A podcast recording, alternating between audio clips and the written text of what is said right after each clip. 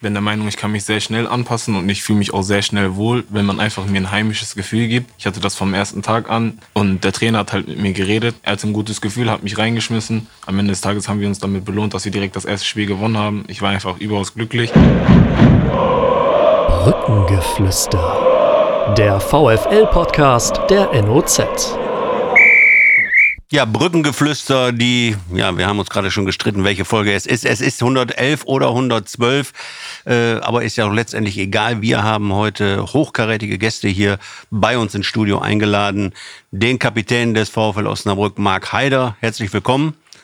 Danke. Und Aaron Opoku, äh, ausgeliehen vom Hamburger SV zum VfL Osnabrück seit mehreren Wochen ja, immer in der Startelf, wie das alles gekommen ist und so weiter. Aaron, auch du, herzlich willkommen hier bei uns. Dankeschön. Und an meiner Seite NOZ-Sportchef Harald Pistorius. Hallo. Hallo. Harald, ich durfte heute mal die Begrüßung machen. Mein Name ist Stefan Alberti. Ja, bevor wir äh, richtig einsteigen oder ganz tief auch in eure äh, Vita mal ein bisschen stöbern, Marc und, und Aaron, äh, wollen wir natürlich erstmal über das Derby sprechen vom Wochenende. Ähm, Ihr hattet jetzt zwei Tage frei. Heute Nachmittag, wir zeichnen jetzt auf am Dienstagmittag. Heute Nachmittag ist die erste Trainingseinheit nach dem, äh, nach dem Derby. Habt ihr die freien Tage genossen und das Derby auch nochmal verarbeitet, Marc und Aaron? Ja, absolut. Ähm, ich glaube, dass die äh, zwei freien Tage auch äh, jedem gut taten. Dass natürlich wichtig war, äh, mit einem guten Gefühl in die äh, freie Zeit zu gehen. Es war natürlich umso schöner. Ähm, war wichtig, dass wir das Spiel gewonnen haben. Ähm, ich glaube, es war auch wichtig äh, zu sehen in der Art und Weise, wie wir dieses Spiel gewonnen haben, dass man so auch Spiele gewinnen kann, wenn nicht immer alles so glatt läuft, ähm, wie zum Beispiel in den ersten beiden Heimspielen, wo wir super gespielt haben, aber uns letztendlich nicht belohnt haben. Diesmal war vielleicht nicht alles Gold, was glänzt, aber wir haben die drei Punkte hier behalten und ich denke, das ist Ausschlag Ausschlaggebende und äh, das, was zählt. Ja, von außen war so ein bisschen auch zu hören, es war eigentlich die schlechteste Saisonleistung bisher.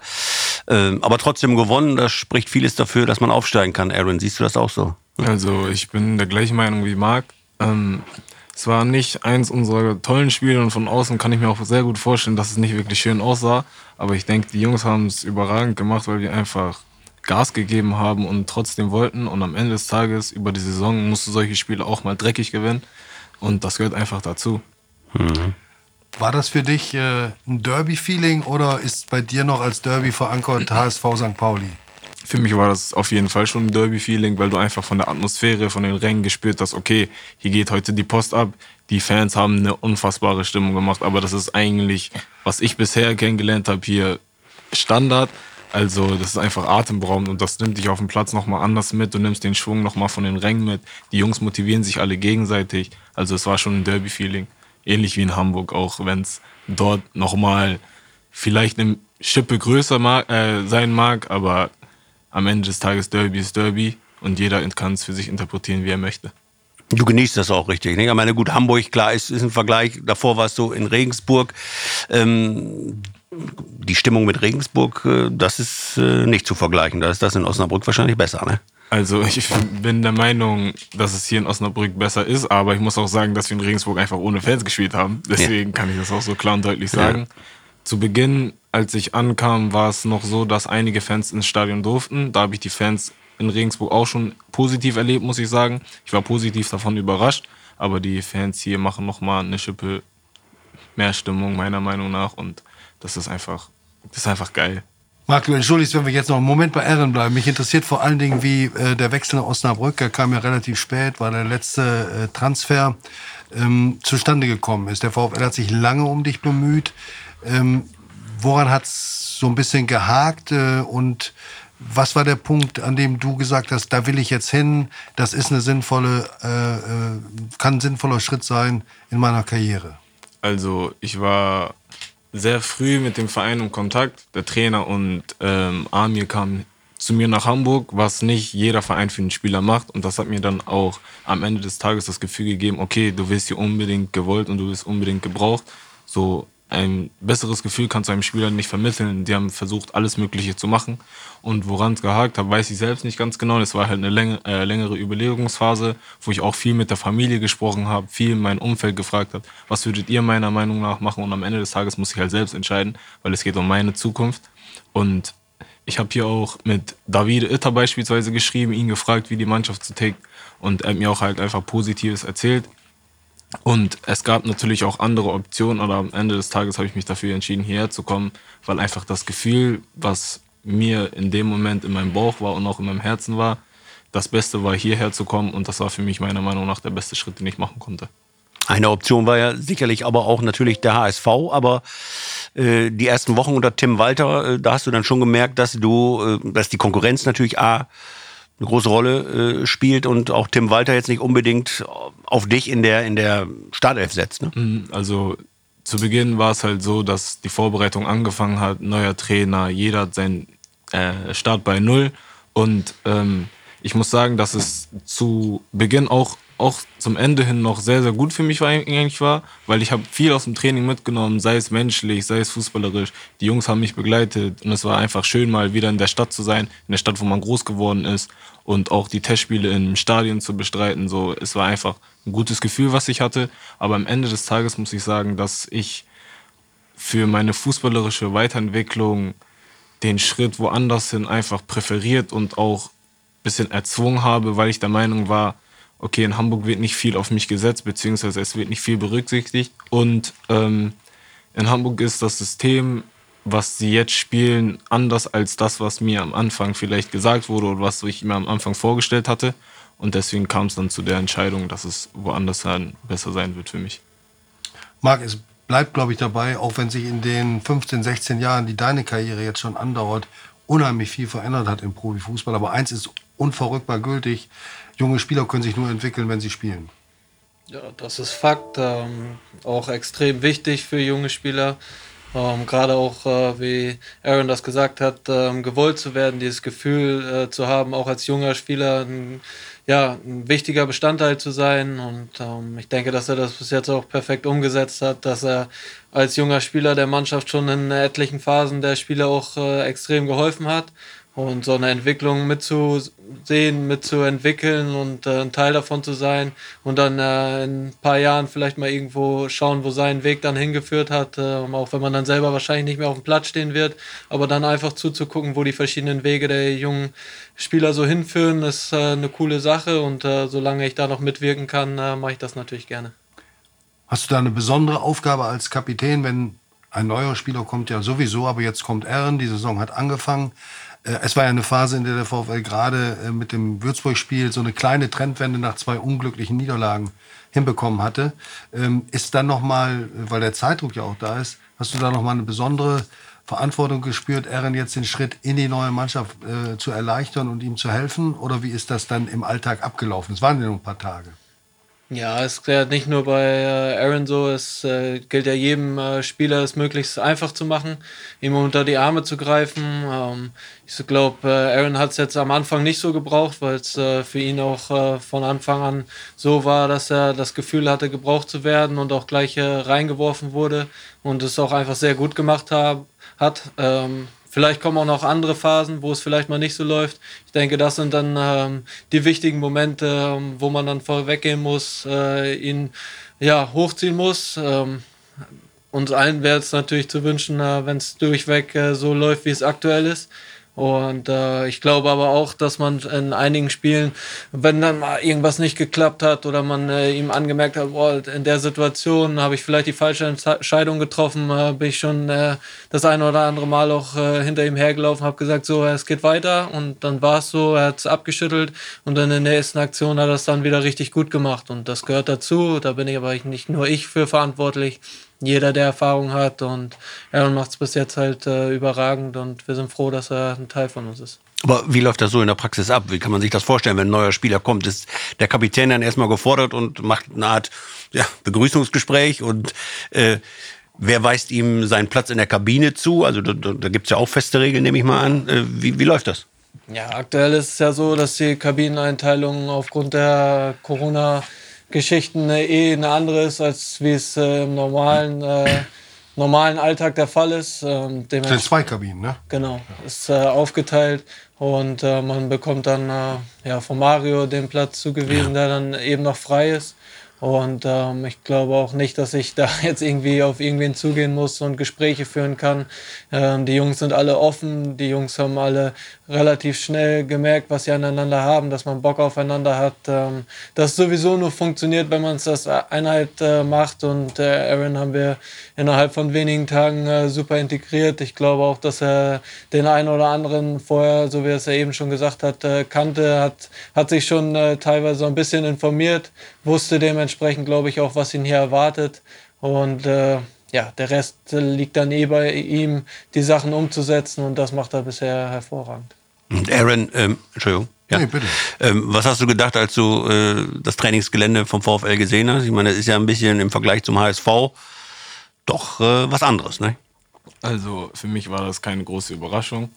Ähm, ich habe damit gerechnet, dass es natürlich nicht so sein wird wie in Hamburg, aber beispielsweise als ich nach Regensburg gegangen bin, hatten wir auch noch nicht das neue Gelände, was da jetzt steht, weil das ist jetzt ein überragendes Gelände. Wir haben uns dort auch in den Jugendkabinen umgezogen. Also für mich war es gar kein Problem, mich da direkt anzupassen, mich direkt wohlzufühlen. Und die Jungs haben mir es in der Kabine einfach einfach gemacht. So, mir wurde überall unter die Arme gegriffen, wo es nur ging. Und deswegen für mich war das gar kein Problem.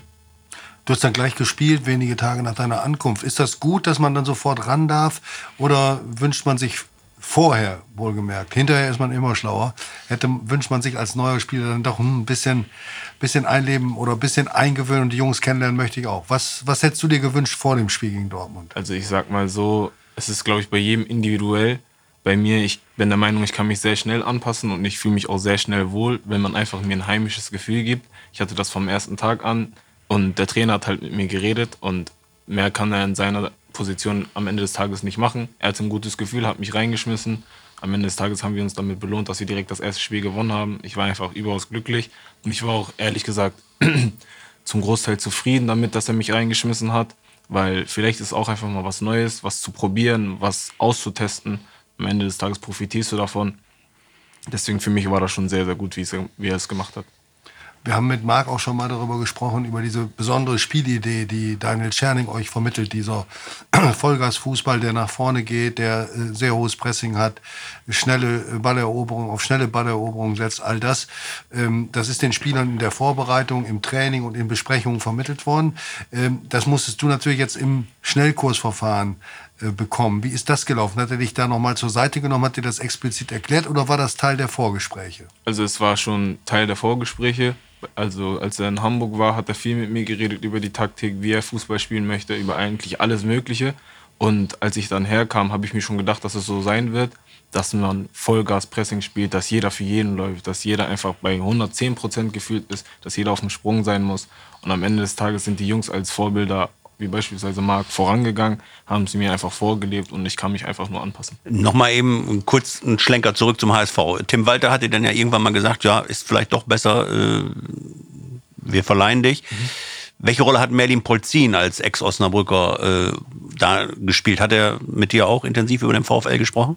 Also zu Merlin, ich hatte generell sehr, sehr viel Kontakt zu ihm, weil er sich halt viel um die Jungs kümmert, einfach regelmäßig mit jedem auch individuell arbeitet in Hamburg und ähm, über Osnabrück habe ich mit ihm persönlich nicht geredet, weil ich das äh, zum Großteil für mich behalten habe. Ich habe es bis zum letzten, vorletzten Tag vor meiner Abreise niemandem erzählt und das erste Gespräch, was ich hatte, war mit Ludovic Reis. Hm.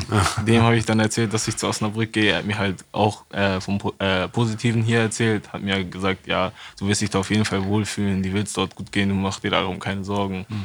Ähm, und deswegen musste ich mir eigentlich keine Sorgen machen, als ich herkam, weil er mir einfach so viel Positives und auch einfach Gutes von dieser Stadt, von den Menschen hier erzählt hat, dass ich mir gar keine Gedanken gemacht habe. Und am letzten Tag habe ich mich dann von allen verabschiedet, wo der Trainer aber auch schon Bescheid wusste, aber ich glaube, das Trainerteam noch nicht zum Großteil. Und die Mannschaft war halt ein bisschen überrascht, weil es so wirklich einfach von einem auf den anderen Tag war, aber am Ende des Tages wussten die, dass meine Entscheidung ist und sie haben es akzeptiert. Wir wissen jetzt, wenn es drauf ankommt, dann kann Aaron Opoko auch schweigen. Ne? Richtig. das gehört ja dazu.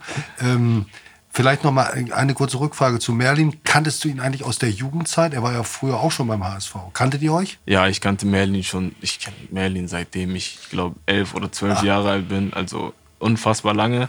Und dann war es dann sehr überraschend, als er dann zum ersten Mal vor mir war und einfach mein eigener Trainer war, weil man hat sich in der Jugend so oft gesehen, man hat sich regelmäßig am Trainingsgelände gesehen und dann ist er einfach dein Co-Trainer Ja. und du denkst dir, okay, das ist wirklich krass, das ist eine krasse Geschichte gewesen. Aber ja, die Merlin kenne ich schon sehr, sehr lange und ich bin auch regelmäßig mit denen im Kontakt. Ja, ein feiner Kerl, ein großartiger Co-Trainer. Ich glaube, Ja. er hatte sehr, sehr großen Anteil an, an eurem Aufstieg damals und am, am Klassenerhalt, ne, Marc? Absolut. Also ein sehr, sehr akribischer Arbeiter, ähm, der immer irgendwas zu verbessern weiß und äh, immer irgendwie noch einen Tipp hat, äh, Sachen zu verändern. Ähm, ja, ich glaube einfach, der sich stetig weiterentwickelt und das auch einfach will und äh, ich glaube, äh, das beim HSV auch macht. Ein Stürmer träumt von Toren, das ist immer so, aber jetzt hast du einen Marc Heider neben dir, der auch früher mal gesagt hat, ich bin nicht nur der Torjäger, ich kann auch vorbereiten, auflegen, äh, Bälle verarbeiten, Bälle kontrollieren. Äh, bei dir ist uns aufgefallen, dass du an, jetzt glaube ich, von den, seit du da bist, an sieben oder acht Toren beteiligt warst. Beteiligt heißt für uns nicht, dass der letzte Pass sein muss, sondern beispielsweise so, für mich das schönste Tor bisher dieser Saison, äh, der Doppelpass mit, mit ähm, Kunze auf der linken Seite, dein Antritt, dein Pass auf Marc, Marc nimmt Kopf hoch, legt auf, zurück in den Lauf von Kunze und dann das Traumtor. Das ist für mich auch eine Torbeteiligung. Ähm, bist du damit zufrieden oder sagst du, jetzt muss aber irgendwann auch mal ein Tor Marco Opoku fallen? Also natürlich geht immer mehr, sagen wir es mal so. Ähm, ich bin der Meinung, ich hätte jetzt auch schon das eine oder andere Ding machen können. Das eine oder andere Ding hatte ich auf dem Fuß. Und ich würde mich natürlich über mein erstes Tor freuen, aber solange die Mannschaft positiv von mir profitiert und am Ende des Tages drei Punkte dastehen, bin ich überaus zufrieden und will mich auch damit zufrieden geben. Natürlich hat jeder seine eigenen individuellen Ziele, die er erreichen will. Natürlich möchte ich auch Tore schießen, dafür bin ich auch hergekommen. Aber solange die Mannschaft am Ende des Tages gut dasteht und wir drei Punkte mit nach Hause nehmen, von egal wo, ist es natürlich für mich kein Problem. gegen Meppen war ja die Chance da. Es war nicht so leicht, wie es vielleicht aussah, aber und es war knapp, aber ärgert man sich in dem Moment oder hinterher, wenn man es nochmal im Fernsehen sieht? Man ärgert sich in dem Moment wahrscheinlich kurz, also sollte man meiner Meinung nach machen. Kurz ärgern vielleicht, aber danach geht das Spiel direkt weiter. Du musst direkt wieder auf Vollgas sein und im Nachhinein kannst du dich darüber so viel aufregen, wie du möchtest. Es bringt nichts, weil die Situation ist vorbei. Kein Ball kommt zurück. Deswegen, und du musst versuchen, das so schnell wie möglich abzuhaken. Gut, und, und Marc, jetzt letzten Samstag, äh, wenn man jetzt die Saison betrachtet, das war ja nun auch nicht dein bestes Spiel jetzt. Ne? Aber das gehört eben dazu, was wir eingangs schon hatten. Ne? Ja, absolute Torflaute. Ja.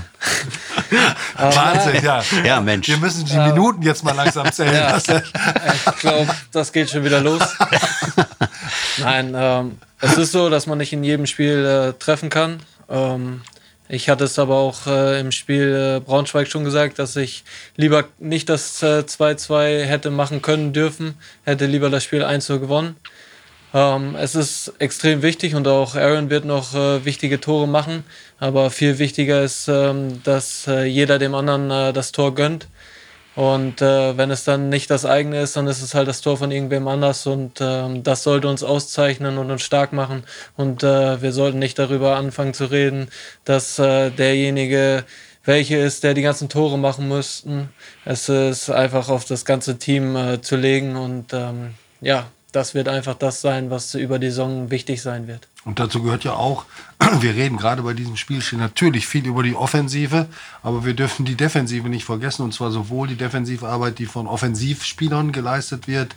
Ähm, äh, ihr habt ja viele offensiv ausgerichtete Spieler und natürlich auch das, was hinten ist. Wer so offensiv spielt, muss damit rechnen, dass er auch vielleicht die eine oder andere Chance des Gegners mehr zulässt. Und wie würdet ihr diese Balance beschreiben und vor allen Dingen den Job, den, den eure äh, Defensivreihe da macht? Ja, es ist auf jeden Fall so, dass äh, der Gegner zwangsläufig auch äh, zu mehreren Chancen kommt, als wenn man es einfach tiefer angeht. Ähm, es ist aber so, dass ähm, wir das Spiel so spielen wollen, wie wir es aktuell spielen, dass der Trainer das vorlebt, dass wir es auch gut umsetzen. Es ist so, dass der ähm, Gegner zu mehreren Chancen kommt, aber dass wir auch wissen, was wir für Jungs hinten haben und äh, natürlich auch mit Pipo eine extreme Stütze hinten drin haben, der uns schon das eine oder andere Mal ähm, ja gut hinten ausgeholfen hat und da gehört einfach jeder dazu, ob es dann die Außen sind, ähm, die dann mit nach hinten marschieren oder ob man es selber mal ist, wenn man jetzt aktuell so wie ich dann in der Neuen spielt und einfach mal bis nach hinten sprintet und da noch zur Grätsche ansetzt und da versucht irgendwas zu retten. Das ist einfach äh, eine Teamgeschichte und äh, dementsprechend brauchen wir uns da nicht auf irgendein oder irgendeinen verlassen, sondern wir müssen uns auf uns alle verlassen können. Und äh, das ist was, was sehr, sehr wichtig ist. Wie ist da so die, die taktische Ausrichtung, Aaron, auf, auf deiner linken Seite? Du hast ähm, Kleinhansel hinter dir sozusagen, aber äh, wie sollst du defensiv agieren? Oder bist du relativ frei, in, in dass, dass der Trainer sagt, äh, Aaron, äh, Vollgas und Kleinhansel putzt dann hinter dir aus? Nee, also wie Marc schon gesagt hat, jeder muss für jeden laufen, weil am Ende des Tages verteidigst du mit elf Mann dein Tor und du schießt auch mit elf Mann vorne das Tor, weil es ist einfach so, dass dieser Sport so schnell geht und es kann in jeder Sekunde, wenn du vielleicht mal eine Sekunde stehst, was passieren. Und ich denke auch schon, dass die Jungs es da gut machen, weil jeder bereit ist für jeden, die Meter zu machen. Wenn beispielsweise mein Nebenmann einen Zweikampf verliert oder wenn beispielsweise Flo hinter mir jetzt einen Zweikampf verliert, versuche ich den auszubaden, indem ich nach hinten sprinte, weil für mich das einfach auch irgendwo selbstverständlich ist, wenn man im Team spielt.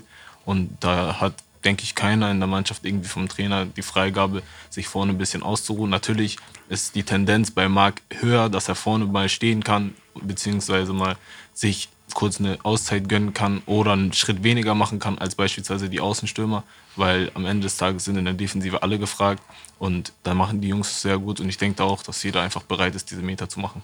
Ich glaube, das System bricht zusammen, sobald irgendwo, egal auf welcher Position, ein Spieler diese Intensität nicht, äh, nicht an den Tag legt. Ja, ja, definitiv. Also wenn ein Spieler der Meinung ist, er muss nicht laufen, dann kann das ganze System einfach nicht funktionieren. Und unser Trainer sagt uns das jedes Mal, dass die Defensive genauso wichtig ist wie die Offensive. Und am Ende des Tages musst du es nicht nur sagen, du musst es auf dem Platz leben und du musst es einfach ausführen.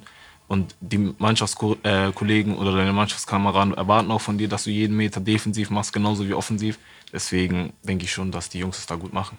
Und die Qual der Wahl beim Trainer ist ja in den äh, vergangenen äh, Tagen, Wochen äh, jetzt ja größer geworden. Also Marc, äh, so, so ein Andrew Wooten äh, sitzt dir jetzt ja auch im Nacken oder hast du das Gefühl, dass er dir im Nacken sitzt? Ist das gut? Klar, ihr sagt immer Konkurrenzkampf oder der Trainer sagt es, wir wollen auf jeder äh, Position natürlich doppelt gut besetzt sein und Konkurrenzkampf muss da sein. Aber äh, wie ist das für dich? Also ich meine, wo er verletzt war, dann warst du der alleinige Stürmer, was gesetzt. Kapitän ist gesetzt, ja. Aber der ist jetzt fit und, und drängt natürlich auch auf Spielzeit. Wie, wie äh, ist das so vom Gefühl? Ich glaube nicht, dass äh, nur dadurch, dass ich äh, die Kapitänsbinde zurück habe, dass ich dadurch meinen Platz sicher habe. Ähm, und auf Strecke ist es einfach so, wenn du keine Konkurrenz hast, äh, kannst du über eine Saison hinaus einfach nicht das bringen. Sei es äh, irgendwer verletzt sich und äh, du hast einfach niemanden mehr da ähm, den du dann äh, dort einsetzen kannst, wo er gebraucht wird, wird es einfach schwer und auf Strecke ist es einfach extrem wichtig.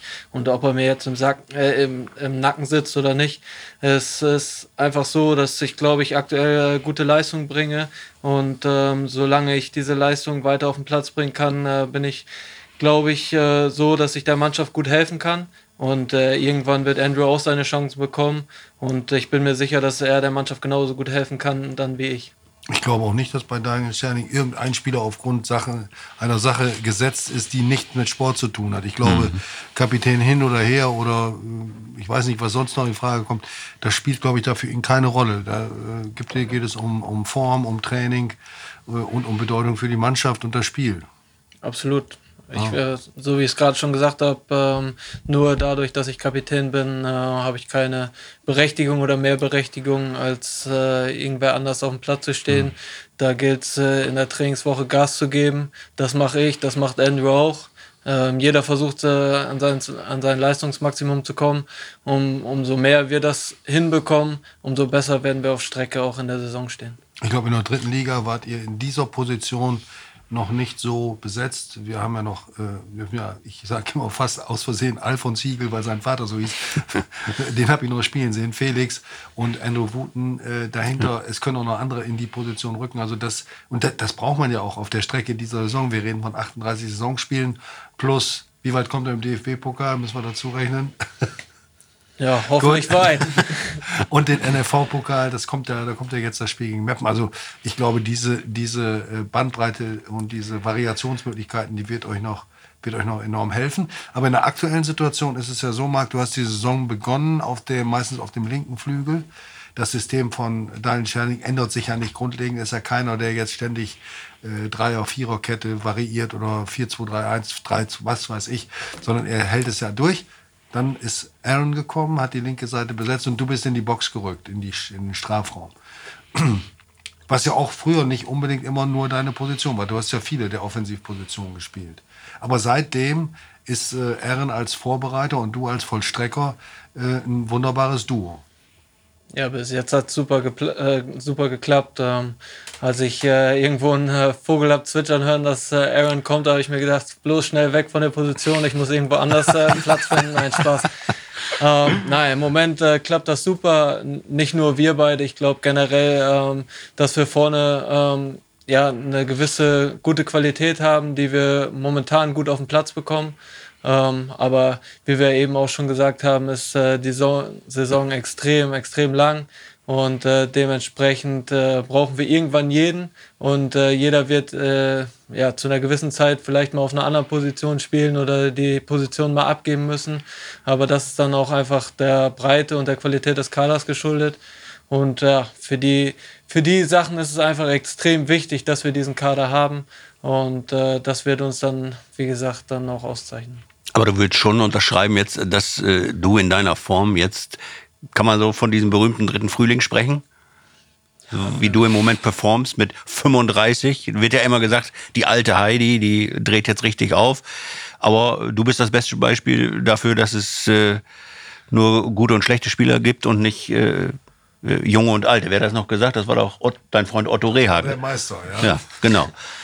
Ja, ich fühle mich äh, aktuell äh, sehr, sehr gut. Ich glaube, dass ich körperlich auch in einer guten Verfassung bin, äh, dass ich da aber auch akribisch arbeite, ähm, sehr fleißig bin, ähm, immer noch dazu lernen möchte und noch weiter, weiter Gas geben will auch den jungen Spielern, wie ich das eben eingangs schon gesagt hatte, ähm, jetzt ähm, auf dem Weg, äh, den sie, wo sie ihre Karriere im Prinzip anfangen äh, zu begleiten, um dann irgendwann zu sehen, wo deren Weg mal hinführen kann oder hinführt, um das dann vielleicht irgendwann dann nicht mehr auf dem Platz, sondern auch neben dem Platz zu verfolgen, was ich finde, was eine richtig interessante Geschichte ist, ähm, diese Sachen dann nachzuverfolgen.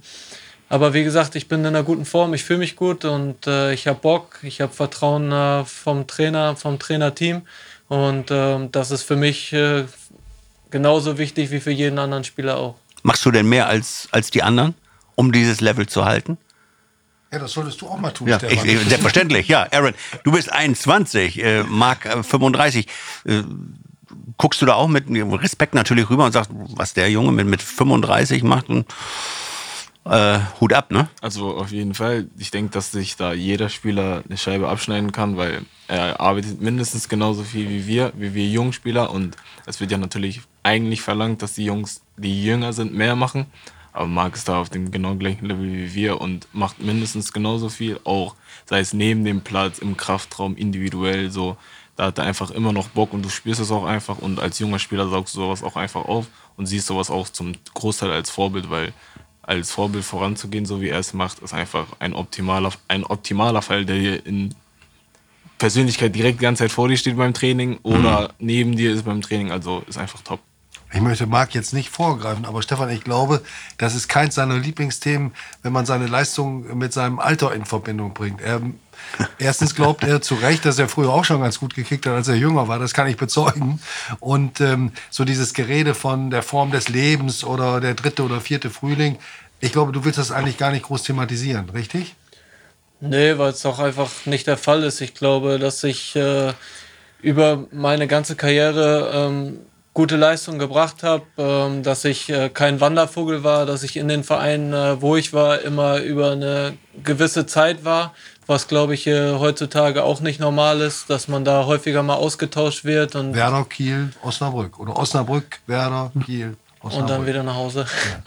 Ja, ja und äh, so äh, hat sich der Kreis dann irgendwo geschlossen und jetzt bin ich auch schon wieder sechs Jahre hier. Ja. Und ähm, ja, ich fühle mich immer noch gut, ähm, habe noch Bock weiterzumachen und dementsprechend ist für mich aktuell alles gut. Ja, und dein Freund äh, Markus Alvarez äh, schreibt dir auf Instagram ja auch immer, super, wenn du getroffen hast, hast du alles von mir gelernt, Bruder. Ja, Bruder, das ist ja im heutigen Sprachgebrauch des häufigeren mal äh, unterwegs. Ähm, nein, ich freue mich immer, wenn Alva mir schreibt. Ähm, wir hatten eine extrem schöne Zeit hier zusammen und ähm, ja, hat sich eine sehr, sehr große Freundschaft äh, zwischen ihm und mir entwickelt, ähm, dass wir uns gegenseitig natürlich immer freuen und äh, abhorchen, wie es dem anderen so geht. Und ja, dementsprechend immer, wenn er schreibt, ist natürlich ein schönes Gefühl. Umso häufiger er schreibt, äh, ist er dann zwangsläufig so, dass ich dann wieder irgendwas gut gemacht habe. dann, äh, ja, ist, wie gesagt, aktuell ist gut. Kann aber auch wieder sein, dass es irgendwann mal anders ist. Und ähm, dann geht es auch weiter. Ich bin keiner, der dann irgendwie abbricht und äh, die Flint ins Korn wirft. Ähm, ich werde weitermachen, ich werde weiter vorangehen und ähm, ja, solange ich das äh, mit guten Leistungen vorweggehen kann und äh, die Jungs mitziehen kann, umso mehr erreiche ich für mich persönlich eigentlich auch. Das hat er, das hast du im Sommer auch gezeigt, Ehren. Ich weiß nicht, ob du das mitbekommen hast. In den letzten Wochen des Abschießkampfes hat Marc ja dann äh, performt, gut, äh, gut gespielt, weil er überhaupt erst mal wieder die Chance bekam zu spielen. Und hat dann, als wir über seine Ziele, seine Zukunft gesprochen haben, gesagt, ich bleibe in Osnabrück nur, wenn man mich zu 100 Prozent will. So ein Gnadenbrot wie so ein altes Zirkuspferd, das möchte ich nicht haben. Und äh, das ist ja auch eingetroffen und das hat sich auch für den VfL gelohnt. Stefan, Bruder, jetzt wollen wir mal ein bisschen persönlich werden. Ich, äh, Fußballprofis begegnen sich ähm, immer wieder. Man spielt miteinander, man muss eine gute persönliche Beziehung haben oder zumindest versuchen sie zu haben, um miteinander Fußball spielen zu können und als Team zu funktionieren. Gleichzeitig ist die Fluktuation hoch. Ständig gehen Spieler, zu dem einen hält man Kontakt, zu dem anderen weniger. Mich würde jetzt mal interessieren, was man so voneinander weiß, wenn man sich jetzt erstmals begegnet, wie ihr. Ich stelle mal einfach so die eine oder andere Frage. Ehren, weißt du, wo Marc geboren wurde und warum dort? Gute Frage, nächste Frage bitte. ja, ich, Also- also, ich denke mal in Osnabrück, weil er vorhin gesagt hat, zu Hause. Ähm, warum, weiß ich nicht. Also Sacramento ist die Antwort USA. Und das erzählt dir jetzt Marc. Wie bitte? Ja, es ist ähm, so, dass mein äh, Vater ja Kampfpilot war, dementsprechend das eine oder andere Mal versetzt wurde. Und äh, zu dem Zeitpunkt, als äh, meine Mutter dann mit mir schwanger war, waren wir zu der Zeit in Amerika, in Sacramento. Dementsprechend bin ich da geboren. War noch zwei Jahre, war ich äh, auch in Belgien, fünfte, sechste Klasse. Das sind so ja, Sachen, wo ich dann zwei Jahre zum Beispiel gar kein Fußball gespielt habe, die mir vielleicht heute ähm, ja, oder über den Lauf meiner Karriere vielleicht auch gefehlt haben, um das eine oder andere zu lernen. Aber ich habe da andere Sachen, ich habe Baseball, Football, Basketball, die typischen amerikanischen Sachen gespielt. Dementsprechend auch äh, eine Menge erlebt und äh, ja, sowas nimmt man dann natürlich Prägt, mit. prägt einen auch. Absolut. Kennst du die Wurzeln von Aaron Opoku? Genauso wenig wie er meine. Wichtig ist, dass er da ist. Und uns Ja, hilft. das ist klar. Aber interessant ist das auch immer. Ich finde das spannend, die Lebenswege von Fußballern äh, zu verfolgen, wie sie sich entwickelt haben, wo sie herkommen, wann sie das erste Mal gekickt haben. Aaron, gib uns doch mal, wenn du magst, so einen kleinen, so einen kleinen Rückblick auf das, was du äh, bisher erlebt hast im Fußball und warum du bist, glaube ich, ein waschechter Hamburger, ne? Richtig, richtig. Ich bin in Hamburg geboren.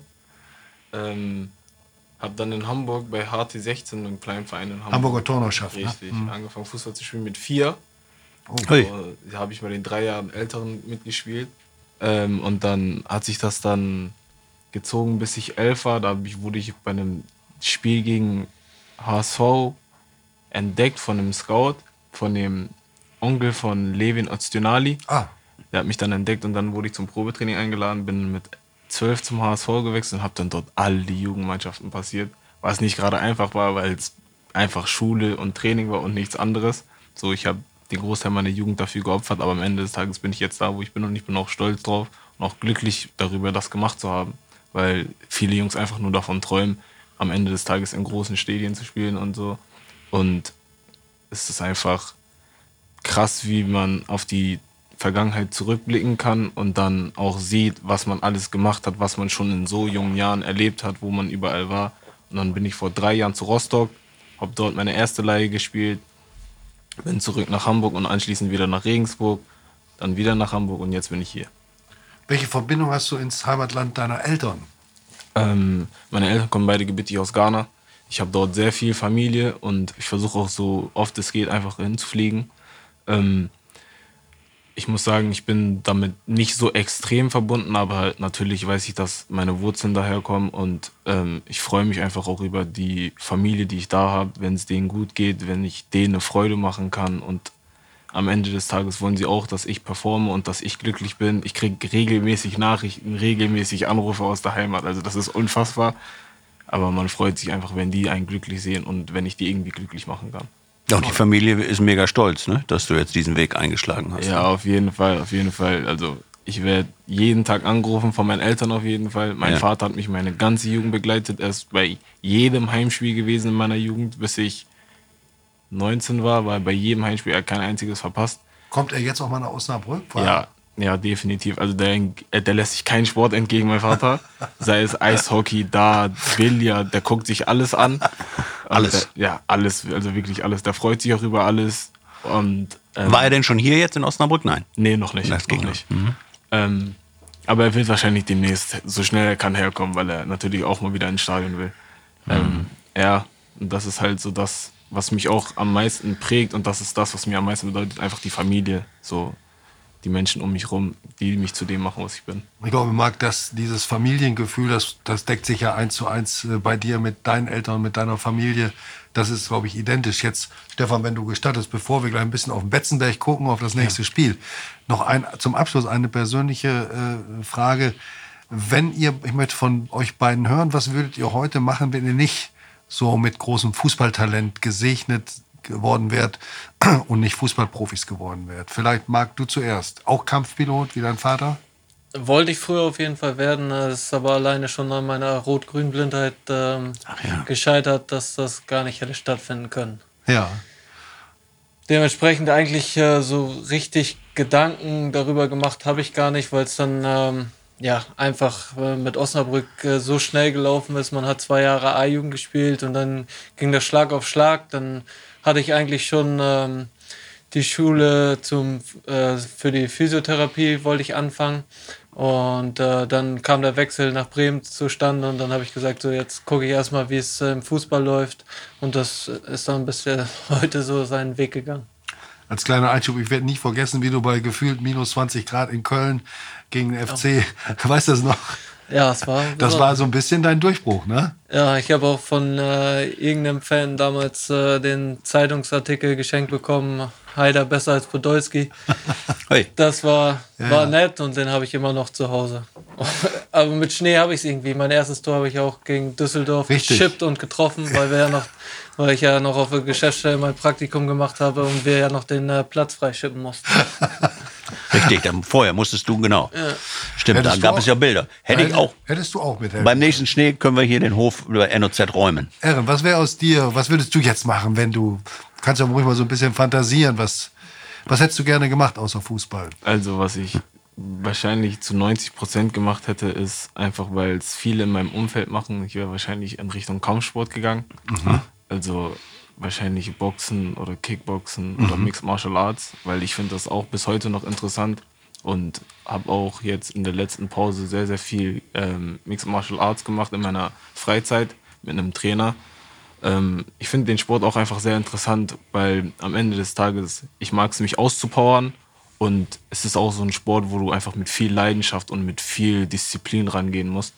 Und die Jungs, die das um mich rum so machen, erzählen einfach so viel Positives davon, dass ich der Meinung bin, dass ich höchstwahrscheinlich auch in die Schiene gegangen wäre. Und ansonsten kann ich mir nicht anders wirklich vorstellen, dass ich großartig was anderes gemacht hätte als irgendwas mit Sport. Weil im Büro sitzen wäre definitiv nicht meins gewesen. Ist wie ein Gefängnis. Ne? Ähm, ja, also denke ich mal schon, dass ich das auf jeden Fall gemacht hätte. Aber halt, jetzt nochmal, bevor du jetzt zum Betzenberg kommst, eine persönliche Frage noch, äh, soziale Netzwerke. Bei deiner Regeneration, Marc, da äh, sieht man immer äh, auf den Bildern so ein, das sieht aus wie so, wie so ein Schlauchboot. Ähm, was ist das für ein Teil? Also das nutzt du ja immer nach den Spielen, ne?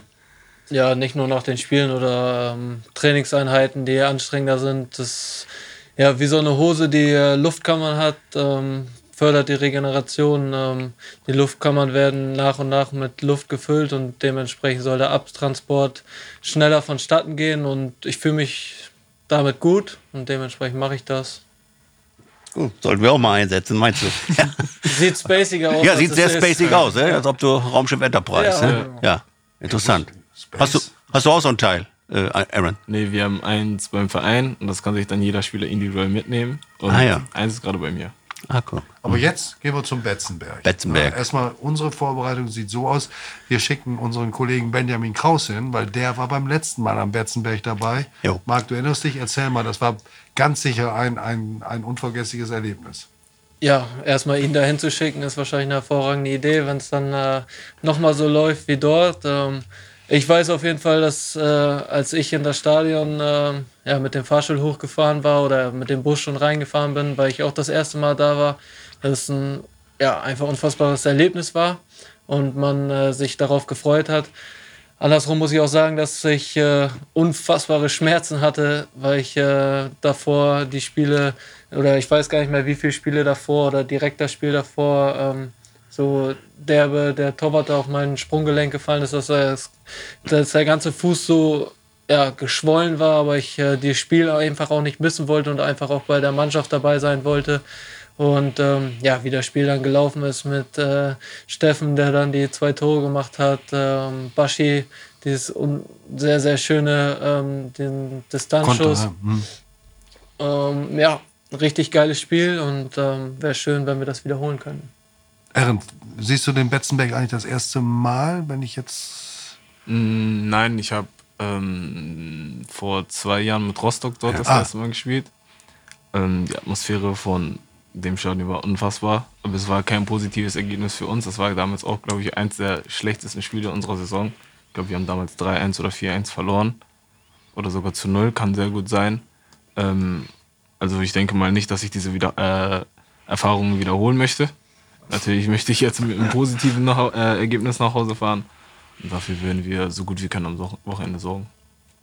Ja, Wobei, äh, Betzenberg ist immer unberechenbar. Ist ja so ein schlafender Riese. Jetzt haben sie in Ferl 2-0 gewonnen. In Lotte. Ähm, in Ferl, die in Lotte spielen. Genau. Nee, in Lotte, wo Ferl spielt. So kann man das auch sagen. ähm, also da ist alles möglich. Ne? Also das, äh, aber ihr könnt mit breiter Brust dort auftreten. Ne? Wir werden gut vorbereitet in das Spiel gehen. Ähm, Wir werden uns die Sachen ab heute erarbeiten, die fürs Wochenende wichtig sein werden. Und dann äh, ja, werden wir mit aller Macht versuchen, das Spiel zu gewinnen, so wie wir das bei jedem Spiel vorhaben. Aber ihr geht als Favorit ins Spiel, oder? Ob als Favorit oder nicht, wir fahren dahin, um zu gewinnen und das ist äh, oberste Priorität und dafür werden wir diese Woche wieder, so wie die Wochen zuvor, dem alles unterordnen und äh, werden gut gerüstet dahin fahren und versuchen, die drei Punkte mit nach Hause zu nehmen. Und damals wurde ja bei dem 3-1 äh, dieses Lied von den Fans geboren, äh, äh, als Tigges zweimal getroffen hat. Schießt der Steffen ein Tor, schießt der Steffen ein Tor, habt ihr die schlechteste Abwehr der Welt. Das wurde Uli Tafferzofer jetzt in Delmenhorst so ein bisschen angedichtet, als er endlich mal traf. Also wenn am Samstag Uli vielleicht dieses Lied dann komplett übernimmt, habt ihr nichts dagegen. Ne? Das habe ich ja schon das eine oder andere Mal äh, gesagt, dass es äh, egal ist, wer die Dinger macht, Hauptsache irgendwer macht sie. Und wenn Uli drei macht, äh, wäre es super. Und wenn er eins macht und wir gewinnen, wäre es genauso geil.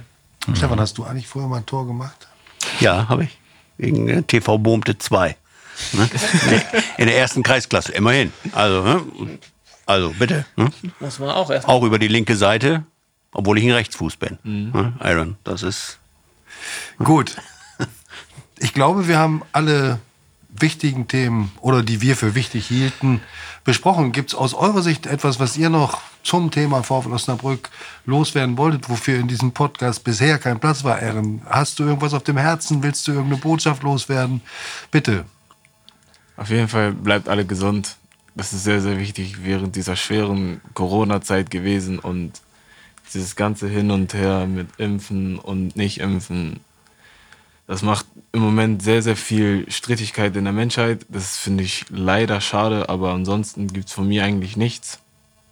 Desinfiziert eure Hände und sonst nichts. Marc, du hast äh, bei, dem, bei diesem vollkommen ernsten Thema ja auch, haben wir gesprochen, als du im Trainingslager warst, ähm, vor dem Ingolstadt-Spiel, glaube ich. Da wart ihr in so einem Quarantänetrainingslager und hast äh, wirklich äh, ganz, ganz emotional darüber gesprochen, wie schwer das auch für deine Familie ist. Deswegen, das sind Themen, mit denen ihr euch beschäftigt, was auch ein Beispiel ist dafür, dass, dass Fußballer durchaus über den Tellerrand des Rasens oder den Rand des Rasens hinausschauen. Ähm, ja, Stefan. Apropos Gesundheit, ich habe noch einen, so ein, das möchte ich gerne vielleicht noch eben fragen. Spannungspneumothorax, äh, eine Lungen-OP hattest du ja hinter, äh, hast du Das über dich, äh, Das war der 21.07.2018. hast du genau im Kopf noch.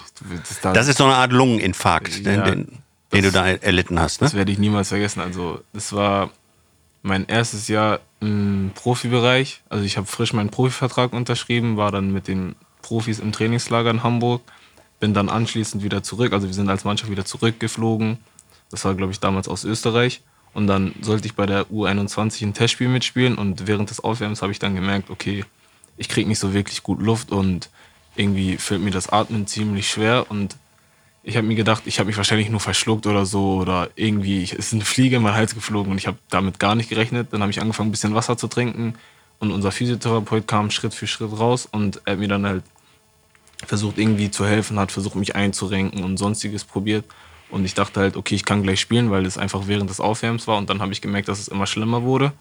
Und dann haben wir uns dazu entschieden, dass ich reingehe und nicht spiele. Und dann hat er gesagt, okay, ich rufe mal lieber einen Krankenwagen, weil das kann ja nicht normal sein. Und dann hat er aber auch vermutet, dass es das ist, dass es dieser Pneumothorax ist, weil er, also das war ein wirklich guter, guter Zufall im Nachhinein. Er ist früher Rettungswagen gefahren und hat das schon mal erlebt, diesen Fall. Und er meinte ja, deine Lunge droht einzufallen, wenn wir jetzt nicht schnell reagieren. Und ich war halt erstmal ziemlich geschockt und habe halt versucht, die ganze Zeit ruhig zu atmen, aber es ging halt ziemlich schwer, weil ich sehr extremen Druck auf der Brust Man hatte. kriegt ja noch Angst. ne? Ja. Ähm, dann kam aber auch schon der Krankenwagen. Ich wurde ins Krankenhaus gefahren und dann wurde sich das halt alles angeguckt und ich wurde direkt notoperiert. Ähm, und was ich so überraschend fand, war, dass die ähm, Operation nicht bei Vollnarkose war, sondern bei örtlicher Betäubung. Hui. Das heißt, ich habe mir alles angeguckt. Hast alles mitgekriegt? Alles. Wie, also es war schon aufregend einerseits, aber andererseits auch ein sehr, sehr komisches Gefühl, dass sie einfach jetzt hier die Lunge, äh, die Rippen aufgeschnitten werden, damit man an eine Lunge rankommt. Da wurde dann eine Drainage angesetzt. Ähm, und dann bin ich damit zehn Tage im Krankenhaus liegen geblieben. Dann wurde nach zehn Tagen die Drainage gezogen und es ist Gott sei Dank alles gut geblieben. Und im Nachhinein habe ich dann halt auch erfahren, dass es einfach äh, sehr, sehr viel Glück war, weil es einfach zu jeder Zeit hätte passieren können und im Prinzip hätte es auch jeden anderen Menschen treffen können. Und ich hatte das Glück, dass unser Physiotherapeut so schnell reagiert hat, weil es leider Gottes dann auch ein schlechteres Ende haben hätte können. Und ähm, während der Zeit dann im Krankenhaus habe ich auch realisiert, dass es ähm, einfach sehr, sehr schnell vorbei sein kann. So, es kann von der einen auf der anderen Sekunde vorbei sein und dann habe ich auch so wirklich viel, viel, viel nachgedacht und damit war ich dann circa vier Monate raus und durfte dann im Winter wieder zu den Profis stoßen. Vor allem, das war ja wie aus dem Nichts. Ne? Ja. Das war ja vorher nie Anzeichen, Das dass du irgendwas an der Lunge hättest. Ja, Ne? ich habe auch beim Arzt nachgefragt, wie es zustande kam. Er meint, ja, dass Menschen mit meiner Statur, die Sport machen, ähm, bei, dass bei denen die Wahrscheinlichkeit etwas höher ist, dass es denen passieren kann. So und ähm, dass es im Endeffekt jeden hätte treffen können und ausgerechnet mich trifft, hat mich schon ein bisschen schockiert. So, aber ich habe das Glück gehabt, dass ich im Nachhinein keine Folgen davon irgendwie getragen habe, keine bleibenden Schäden davon getragen habe. Und Gott sei Dank bin ich jetzt wieder kerngesund und habe damit auch keine Probleme. Hast du das gewusst mal? Kanntest du? Habe ich nicht gewusst. Das ist gerade auch ein bisschen schockierend zu hören, wenn Ja, ich ehrlich ja. bin. Ähm, Ja, danke, dass du das so offen, offen Ja. erzählst. Das, Ist, also ist für mich jetzt im Nachhinein kein schwieriges Thema. Zu der Zeit danach noch war es sehr schwer, dafür, darüber offen und ehrlich zu reden, so. Auch wenn ich darauf angesprochen wurde, weil es ist, es ist schwer zu realisieren, sowas. Und ich konnte es auch nicht wirklich in Worte fassen, was alles passiert ist, weil es alles so schnell ging und dann ins Krankenhaus und dann liegst du dort und denkst, okay, was passiert jetzt? Aber am Ende des Tages haben die Ärzte einen sehr, sehr guten Job gemacht. Ich bin ihnen auch sehr, sehr dankbar dafür, weil am Ende des Tages bin ich gesund. Tom, ja. So, dann Dann können wir jetzt aber den, also ich habe ja die Begrüßung gemacht, den, da musst du im Grunde den, den Abgesang jetzt machen. Abgesang Abgesang. ist natürlich das falsche Wort. Das ist- Nein, Stefan, das da musst du jetzt unsere, unsere Hörer verabschieden, ne? Ich habe euch ja erzählt, dass wir was schneiden müssen im Podcast. Das Siehst du, und das ist jetzt so raus. ein Wort, das müssen wir raus. Nein, ich bedanke mich ganz herzlich, Stefan, bei Ja. dir, meinem Ja. Kollegen, mit dem, er hat übrigens nicht nur Tore geschossen, er hat auch tödliche Pässe gespielt. Also er war der Mann für die Vorbereitung, das muss man auch sagen. Ehren Opoko, Mark Heider, das war ein ganz außergewöhnlicher Podcast. Ich bedanke mich, dass ihr so freimütig auch über Dinge gesprochen habt, die nicht äh, euren Job als Fußballprofi betreffen, aber auch uns viel erzählt hat aus dem Innenleben einer Mannschaft, wie es funktioniert, was ihr vorhabt in dieser Saison. War sehr spannend, sehr interessant. Ich bedanke mich herzlich, wünsche euch alles Gute am Betzenberg und darüber hinaus. Und den Podcast, den gibt's natürlich nächste Woche wieder. Und auch alte Folgen, immer interessant, äh, abrufbar bei allen Plattformen, Spotify, Deezer, Apple, noz.de, findet ihr alle ehemaligen Podcasts. Und wir freuen uns schon auf den nächsten, aber dieser hier bleibt äh, doch unvergessen. Vielen Dank, Aaron, vielen Dank, Marc. Danke. Macht's Sehr gut. gerne. Dankeschön. Dankeschön, ciao. Ciao.